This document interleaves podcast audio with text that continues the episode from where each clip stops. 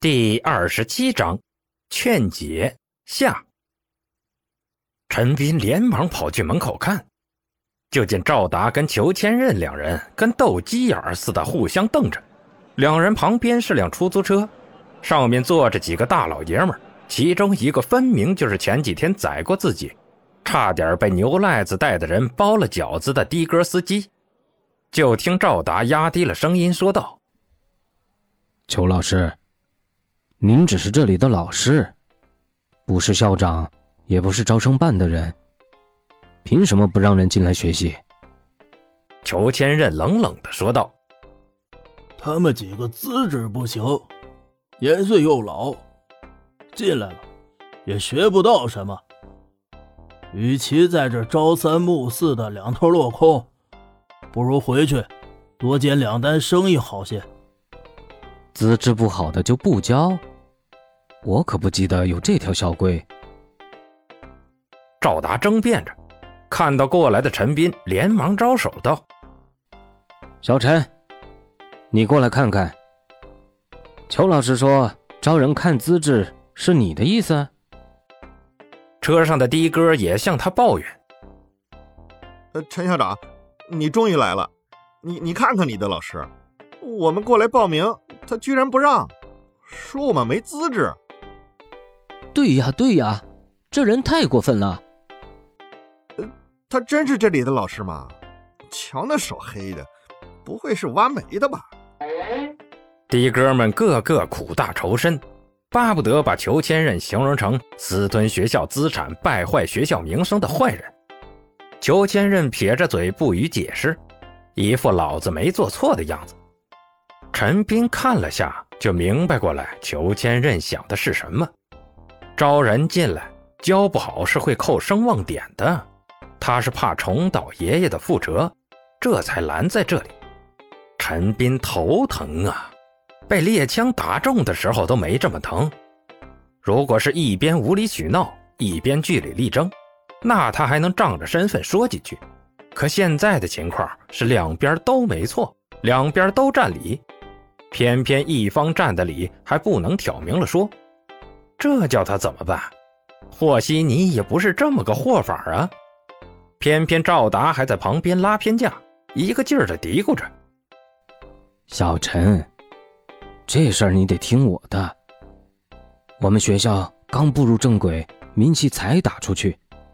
如果这个时候传出我们拒绝学生的事儿，很影响之后我们的招生计划呀。”的哥师傅们纷纷点头。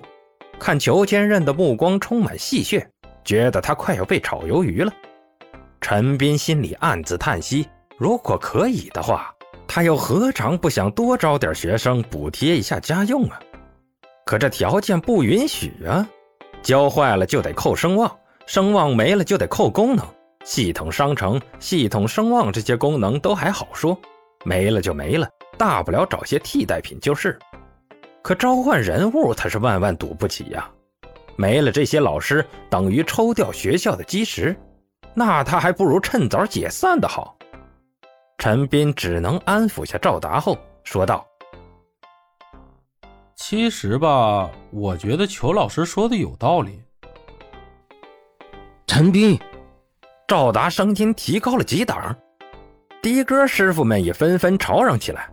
陈斌不管不顾，继续说道：“几个老哥的情况的确不适合练武，一是年纪大了，经不起太多的折腾；二是时间不多，练武也不能专心。嗯，大家都知道，习武这事儿，天赋努力缺一不可。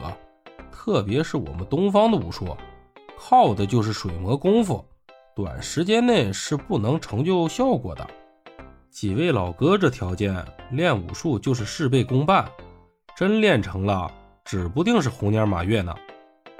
我们开武校的本来都是学员至上的原则，总不能让几位花了冤枉钱，又白白费了力气，是不是？所以啊，裘老师才拦着你们不让你们学，真没有跟你们过不去的意思。你们真要对武功有兴趣？我推荐你们报个跆拳道、空手套之类的玩意儿，那东西速成好练，比较合适你们现在的情况，的哥们听着听着，情绪冷静了下来，觉得还挺有道理的。再看向裘千仞那张貌似大公无私的脸，顿时有些不好意思。几个骂人的低声跟裘千仞道了歉。